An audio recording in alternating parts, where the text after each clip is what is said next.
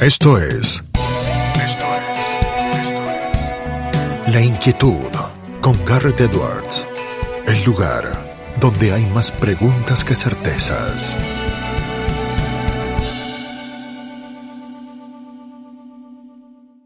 Damos vuelta de página aquí en La Inquietud por CNN Radio Rosario. Tenemos un enorme honor, placer y privilegio. Tiene muchas encarnaciones, él lo dice siempre en redes sociales, es escritor, es periodista, se ha especializado en los aspectos políticos de la globalización y en la sociedad del conocimiento y la información.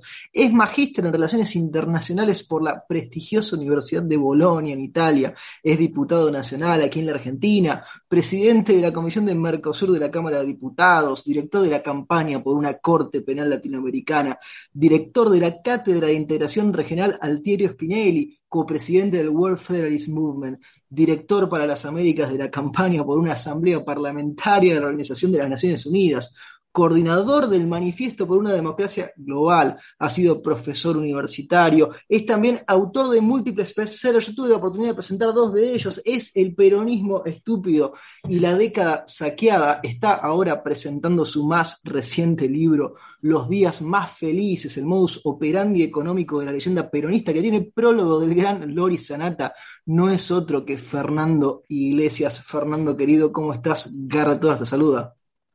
¿Cómo estás, Garrett? ¿Bien? Todo bien. Eh, era largo, pero me parece que ameritaba, Fernando, tu CV te precede. Te precede también tu presencia en redes. Si te parece, eh, arrancamos en realidad por lo más reciente que es tu nuevo libro y después tenemos varias cosas eh, para charlar. Los días más felices. ¿Eran los días más felices esos, Fernando? Sí, mira, déjame mostrar la tapa porque la tapa es extraordinaria. Es genial. Ahí se muy buena, ¿no? sé si la ven bien. Perfecto. Eh, la foto de abajo con la nena recibiendo la, la, muñeca y el nene recibiendo el autito y otro el nene con la bicicleta, eh, pagados por todos los argentinos a través de los impuestos eh, y a través de las exacciones a los sindicatos y a las empresas. Recordemos que cerraron la fábrica de caramelos Mumu eh, porque no quiso contribuir, y entregados a nombre de la Fundación Evita, eh, algo que mucha gente que detesta el clientelismo reivindica cuando es la, semilla de la maldad, ¿no? el origen, el huevo de la serpiente. La gran fundación del clientelismo argentino es la Fundación Evita. Bueno, es, el libro es sobre eso. Eh, trata de explicar cómo funciona el modus operandi de esta banda criminal que, que se ha constituido el peronismo. Y mostrar que básicamente tenían, más allá de las diferencias y de que unos gobiernos fueron mejores o peores, más autoritarios, menos autoritarios, algunos fueron eh, heterodoxos económicamente, otros ortodoxos, pero todos tienen una característica común, que es esa, los días más felices.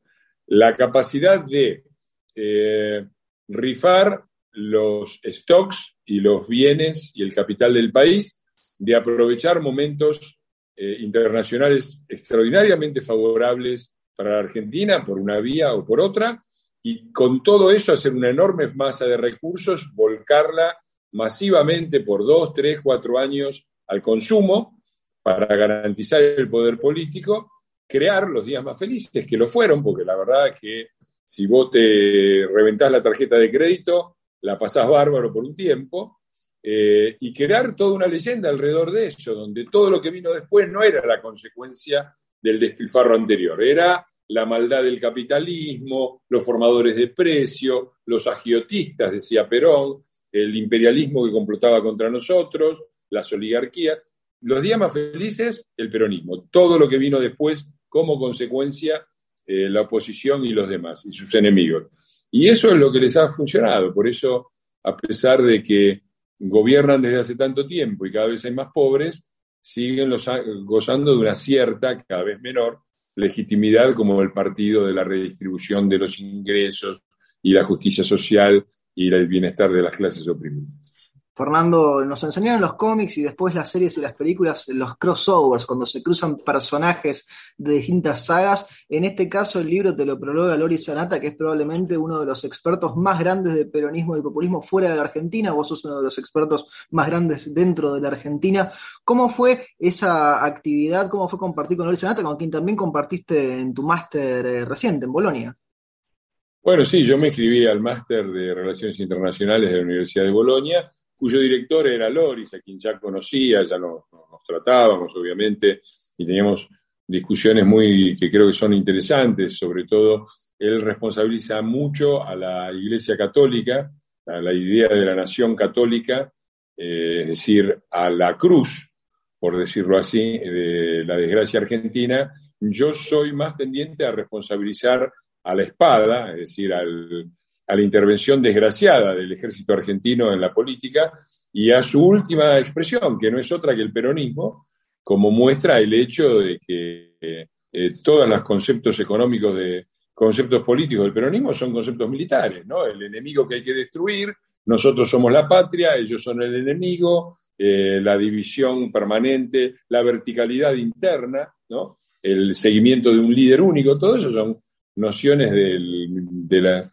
razonables en un ejército, completamente autoritarias y totalitarias en la política. Tenemos esa, diferencia, quizás en algún momento eh, publiquemos un libro con ese debate entre nosotros, pero bueno, Loris me tocó como director de la carrera, primero como profesor extraordinario de historia de América Latina y de historia del populismo en América y en Europa después, y fue mi director de tesis y fue el que tuvo la amabilidad de, primero de aprobar la cum laude y después de, escribir el prólogo para su publicación en este libro, Los días más felices, que es eh, la tesis más un desarrollo final que hago de largo, de 80 páginas, analizando el gobierno actual y lo que pasó con Cambiemos desde el punto de vista económico. Fernando, eh, llevas un montón de años eh, escribiendo con muchísimo éxito editorial sobre el peronismo. Eh, lo haces muy estudiado, con muchas citas, con muchas referencias, con todos los datos. ¿Cómo haces para no cansarte vos mismo del objeto de estudio? ¿O te cansás del objeto de estudio en algún momento? No, mi, la que se cansa es mi esposa, que me dice, basta con el peronismo. No, yo en realidad a ver, vos decís muchas, yo hago la broma en el, la biografía de Twitter que mi actual encarnación es esta.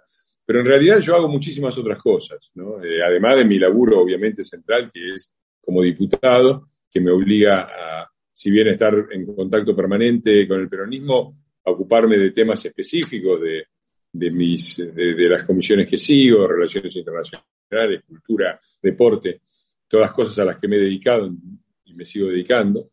Y también tengo un trabajo muy fuerte en el tema de sociedad civil, ¿no? Soy presidente del Movimiento Federalista Mundial y tengo una actividad académica también relacionada. Así que no, parece mi obsesión, pero lo que pasa es que soy un tipo muy intenso que le pongo mucha, mucha enjundia a varias cosas al mismo tiempo. Eh, si miras una sola, es como un poco como la gente que me dice, estás todo el tiempo en Twitter. No, la verdad es que no.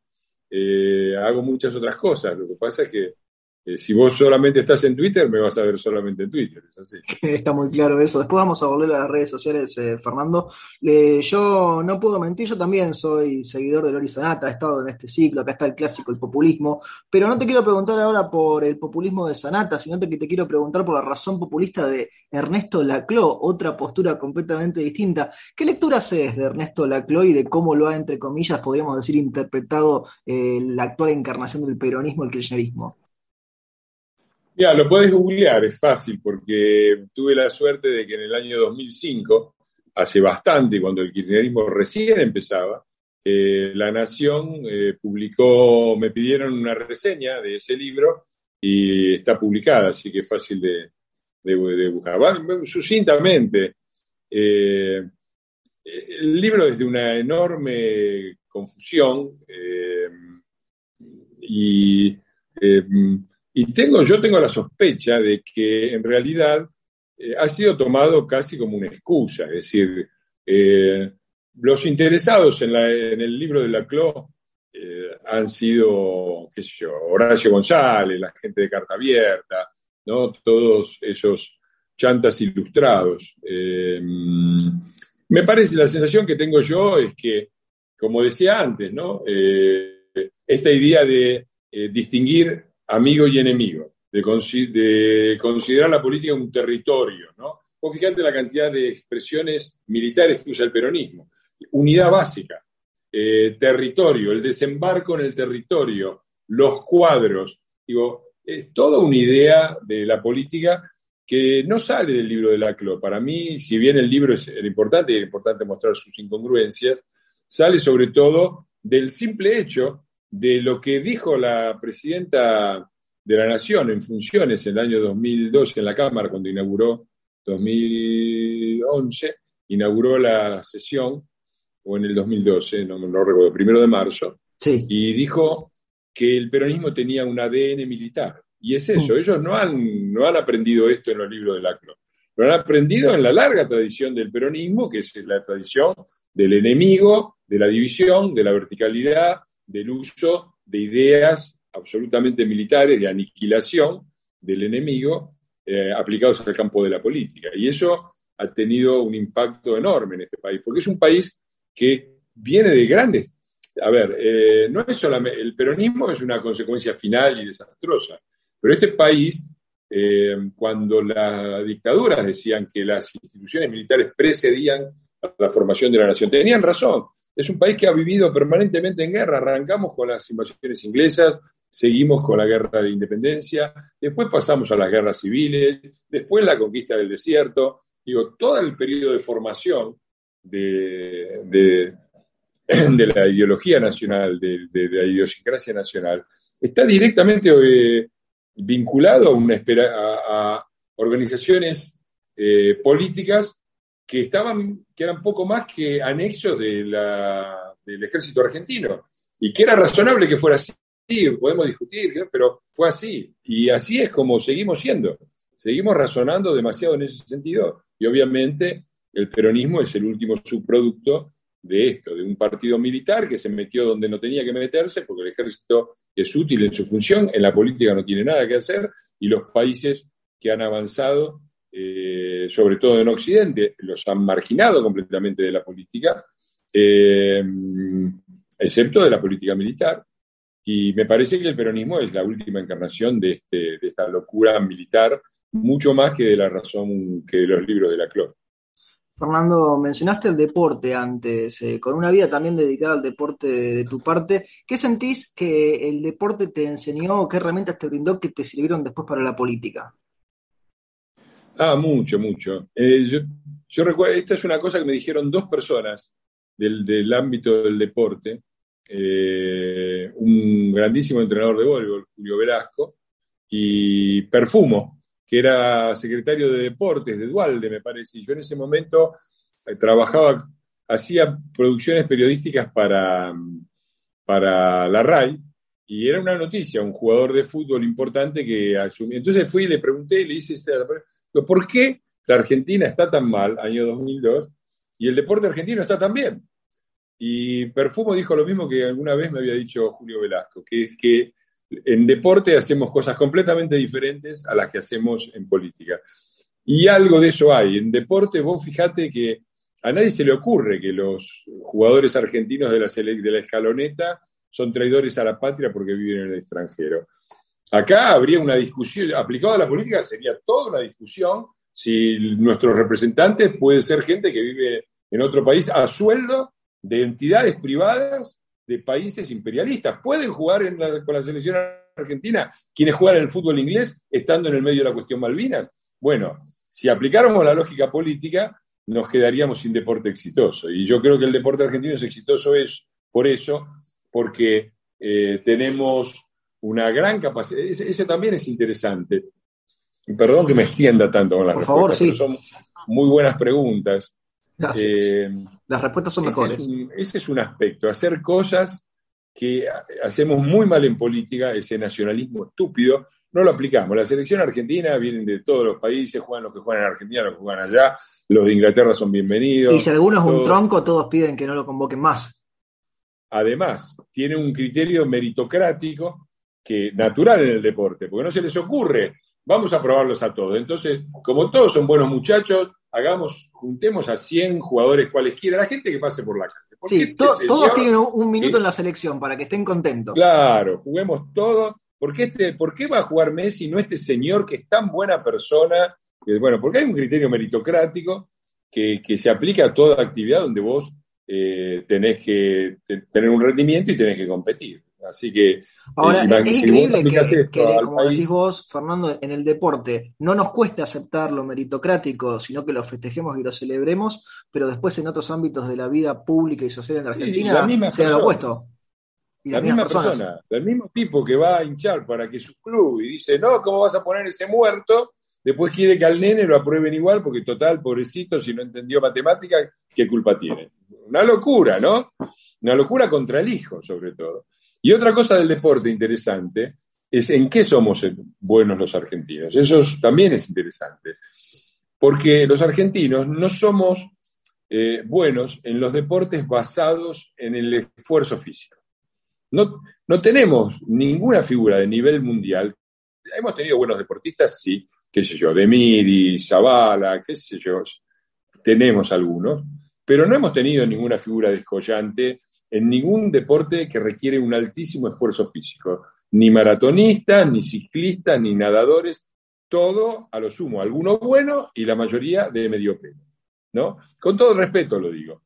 Y somos excepcionales en los deportes que se juegan con la cabeza, los deportes que requieren imaginación, inventiva, comunicación con... Somos, bueno, los mejores jugadores del mundo, Messi, Maradona, una selección del mundo que ganó dos campeonatos del mundo y que es competitiva, siempre en primeros lugares, voleibol, eh, tenis, grandes figuras del tenis, eh, voleibol, básquetbol, en todo lo que, eh, hockey sobre césped, las chicas, en todo lo que y además deportes en equipo que te obligan a jugar en, conjunto con el otro. Claro, en todo lo que es la cabeza, en todo lo que es la cabeza tenemos una gran capacidad de comunicación, de comunicarnos, de ver la situación, en todo lo que hoy se llama sociedad de la información y el conocimiento somos muy buenos. Y sacrificamos todo eso porque quisimos una Argentina basada en la producción industrial y en el esfuerzo físico y en las fábricas de Manchester y Birmingham del siglo XIX. Es decir, estos señores que odian a los anglosajones, pero les gusta el fútbol, eh, y el hockey y el rugby y el rock and roll, además les gusta el modelo inglés de mitad del siglo XIX, eh, en la cual Argentina ha fracasado y va a seguir fracasando. Entonces nosotros tenemos que tener una economía, para mí, que sea Australia, es decir, combustibles, alimentos, eh, minería, y tiene que ser muy fuerte y muy competitiva, y tenemos con qué hacerlo, y tenemos que tener una economía que sea Irlanda, que sea producción de información, de conocimiento, de creatividad cultural, de cine, de libros, de software, de biotecnología, en eso también somos muy buenos. Irlanda. Irlanda era un país como nosotros, quejosos de Inglaterra, quejosos de Inglaterra, comedores de papas, siempre lamentándose. Hoy es el país más rico de la Unión Europea. Y Con la suerte del irlandés, además, Fernando, que en realidad era la mala suerte porque siempre les caían todas las maldiciones y las desgracias juntas, y lo, decían así. Y si vos comés nada más que papa, a la larga, cuando te llega la, la hambruna de la papa, te tenés que ir a los Estados Unidos, ¿no?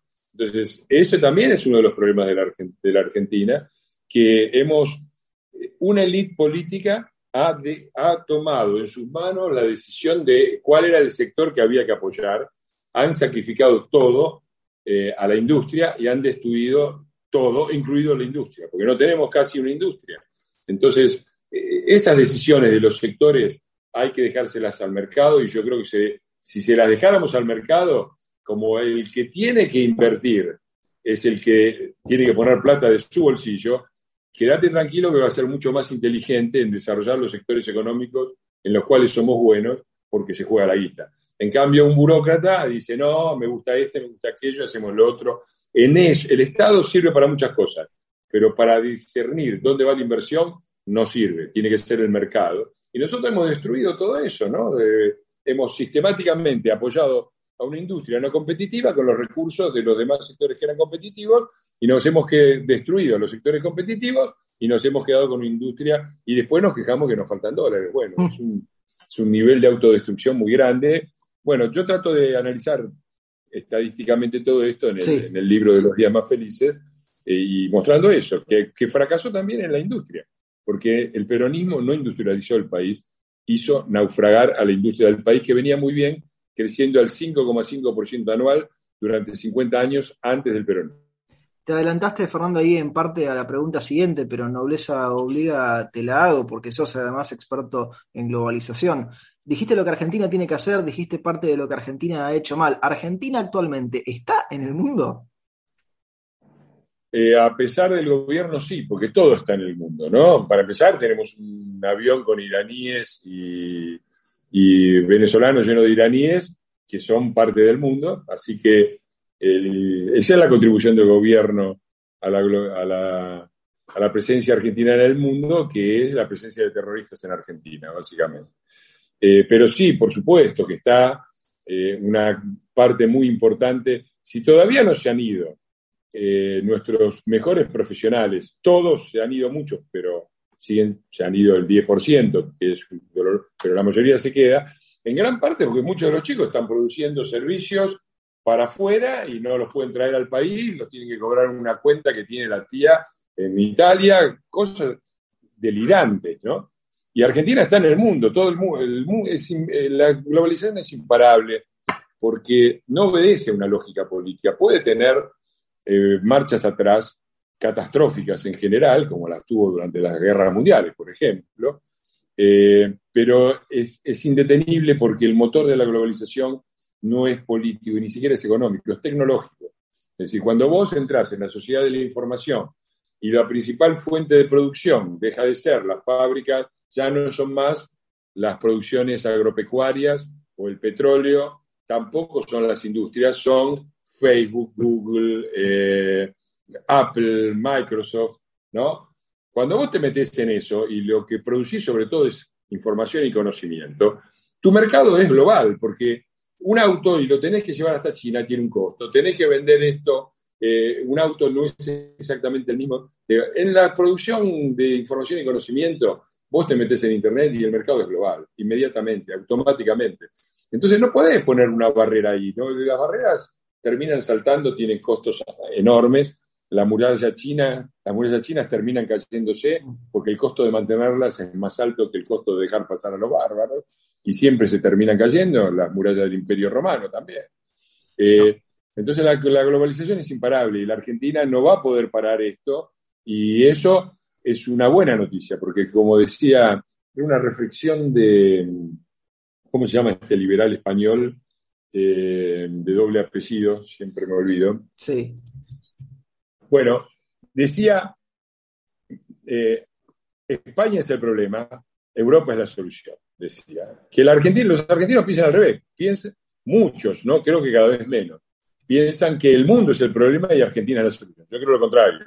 Argentina es el problema, la forma errada de ver las cosas que tenemos los argentinos y las ideas erradas con que manejamos el país son el problema y el mundo es la solución. El mundo nos va a terminar obligando, yo espero que lo antes posible, para poder verlo, a integrarnos y a hacer otra cosa de la que estamos haciendo nos quedamos un ratito más con lo tecnológico, con la sociedad de la información. Me gustó eso que dijiste antes. El que está solamente en Twitter piensa que vos estás solo en Twitter, pero vos tenés una cantidad de actividades más allá de la red social. ¿Cuál es el vínculo que ves entre las redes sociales y la calle en la Argentina?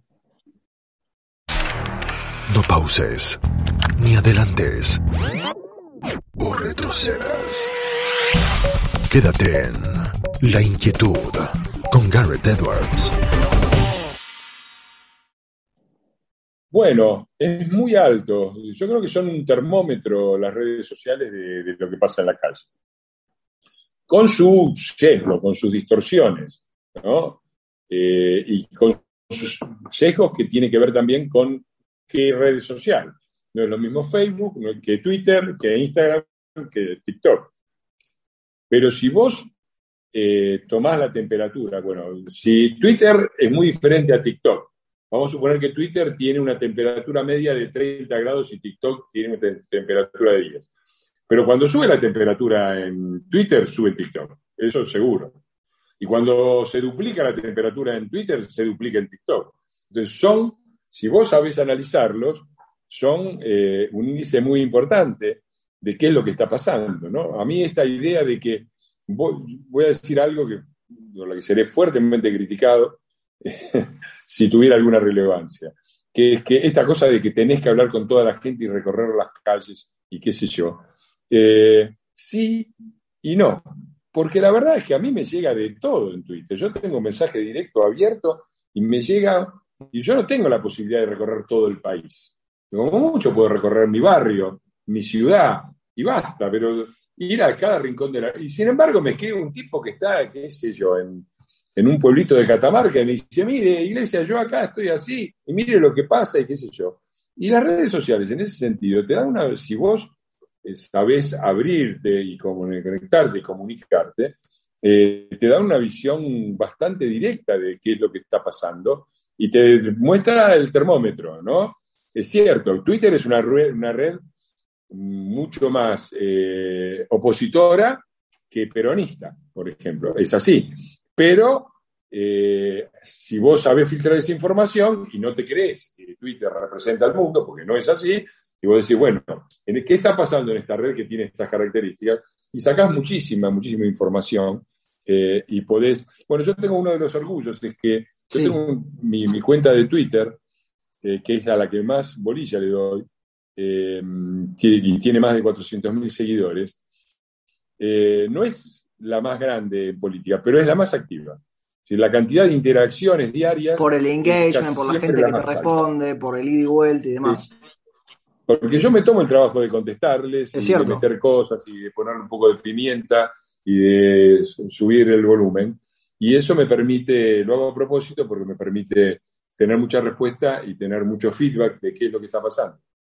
Fernando, te llevo a una clasificación política por la que creo que en su momento cuando le hiciste fuiste injustamente criticado, pero fue presidente, fue casi un adelanto. Recordarás cuando explicabas en sendos artículos en La Nación entre liberales y liberalotes. Ahora las clasificaciones serían infinitas, eh, ¿no, Fernando? Sí, sí, sí, bueno, yo eh, me, extraña, ¿no? Ahora parece que está de moda eh, pegarle con un caño a, a Milei. Eh, yo fui de los primeros que cuando ellos, cuando Milei, Expert y muchos economistas liberales atacaban el gobierno de Cambiemos, yo lo defendía. Y el mote de liberalote se lo puse yo, que por supuesto no se refiere a los liberales. Yo estoy diferenciando. Una cosa es ser liberal. Eh, el principal liberal argentino, digámoslo, es Alberdi, eh, o el padre fundador, por lo menos, es Alberdi, mi favorito es Sarmiento, pero el gran liberal es Alberdi, que no era un empresario pyme, no era un economista consultor, era un diputado nacional, era, le dirían, vos sos la casta, porque siempre o viviste del Estado o nunca agarraste la pala. Bueno, Alberdi nunca agarró la pala, escribía libros, era periodista, escribía artículos periodísticos, fue diputado nacional. Y digo, en el mio piccolo, como dicen los italianos, en lo chiquito que yo soy, es bastante parecido a lo que intento hacer yo. No tenía una pyme y no era. Y el gran problema que tenemos es que el liberalismo argentino es un liberalismo poco político y muy económico, lleno de economistas que saben mucho de economía, que son muy liberales en lo económico y después en lo político son conservadores, reaccionarios, desprecian la política, creen que la Cámara de Diputados es un antro, es solamente un antro de corrupción, lo será, pero no es eh, solamente eso, es el corazón palpitante de la democracia, como decía Tocqueville, para seguir hablando de liberales, ¿no? Entonces, cuando no se entiende eso, cuando se desprecia la política, cuando se cree en esta idea que es del marxismo vulgar, ni siquiera de Marx, que no tenía esa idea, sino más bien de Stalin, de que si vos controlás la economía después la política te acompaña, esta idiotez eh, de desprecio a la política, bueno, no es liberal, es antiliberal. El liberalismo es sobre todo una concepción filosófica primero, política después, como cree en el individuo, como cree que políticamente el individuo tiene que tener poder, desemboca en una teoría económica, eh, Adam Smith, con respecto al rol del individuo en la economía y el rational choice y todo eso. Todo eso viene después. La primera obra de Smith, no me acuerdo el nombre exacto, pero era sobre, sobre la ética y la moral. La teoría de los sentimientos morales.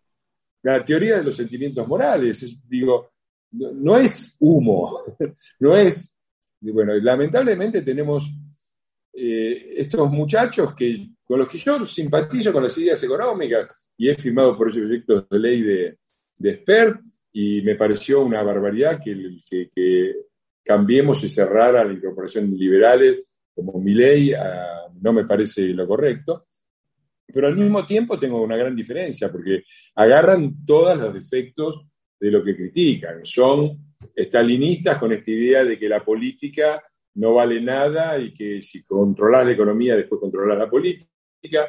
Son trotskistas también, en que tienen más sectas que militantes, ¿viste? Se, están pelando todos con todos. Digo, no pueden tener una persona en las comisiones de diputados, porque para que sea proporcional necesitas cuatro diputados. Y Milei tiene dos y Esper tiene dos, pero no se juntan para tener un diputado en cada comisión y después se quejan de que nosotros, que somos la casta política, no les abrimos en la comisión. Pero ganátelo vos, juntate con Esper. Bueno, qué sé yo, me parece que tienen toda una serie de provisoriedades eh, y son populistas, ¿no? Esta idea de la casta contra el pueblo, el pueblo puro y trabajador contra la casta, esa es la esencia del populismo. Después la casta puede ser lo que vos quieras, el pueblo puede ser lo que vos quieras, pero es una visión errada de la política, porque las dirigencias políticas salen de sus sociedades, son elegidas por sus sociedades, y los senadores, diputados y presidentes y ministros argentinos nos diferenciamos de los uruguayos, de los chilenos, de los españoles, de los escandinavos y los suecos, en que somos argentinos y tenemos las mismas, los mismos defectos que tiene la sociedad argentina, contra los que tenemos que batallar, por supuesto. Fernando, últimas dos preguntas y no te robamos más tiempo. Los días más felices ya se puede encontrar en todas las librerías, eh, se puede también comprar por internet. ¿Qué tiene que hacer la gente que todavía no lo haya comprado? Estoy en el sector privado ahora, donde trabajé 38 años, así que pongo, me hago autobombo. Eh, no, bueno, estamos haciendo algunas presentaciones, vamos a ir a Mendoza, ahora hacemos una en Villa vamos a tratar de ir a donde podamos. Eh, el libro está en las librerías, ya perfectamente distribuido. Se puede comprar también por, por internet, no hay más que googlear un poquitito.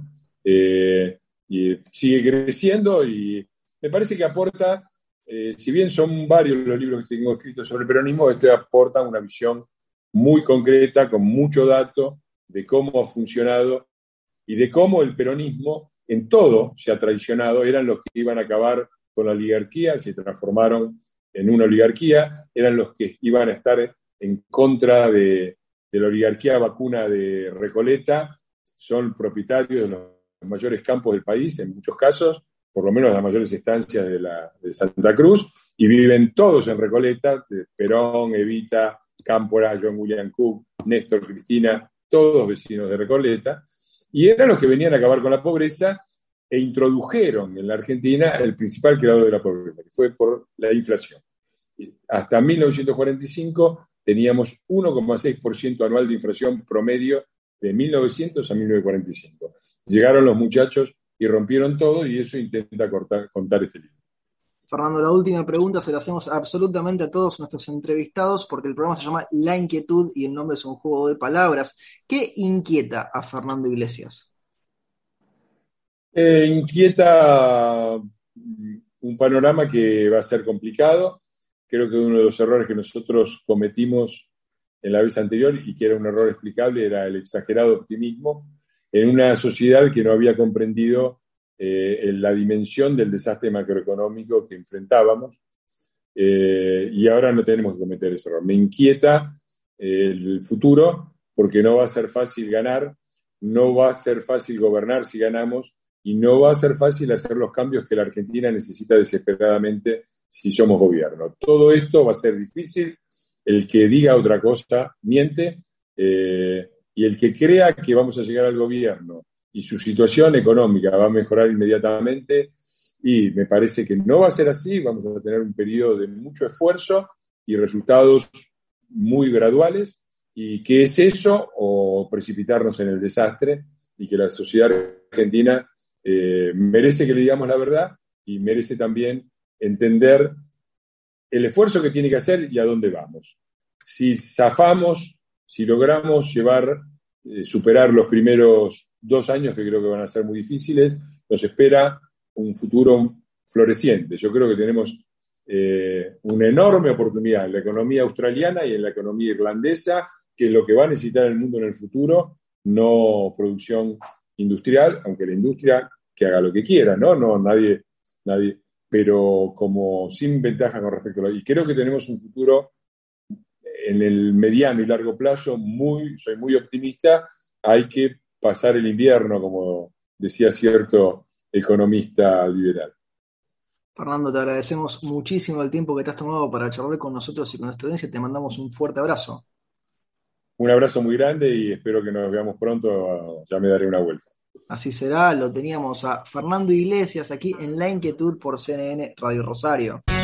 Esto fue La Inquietud con Garrett Edwards. Síguenos en redes sociales y en www.edwards.com.ar.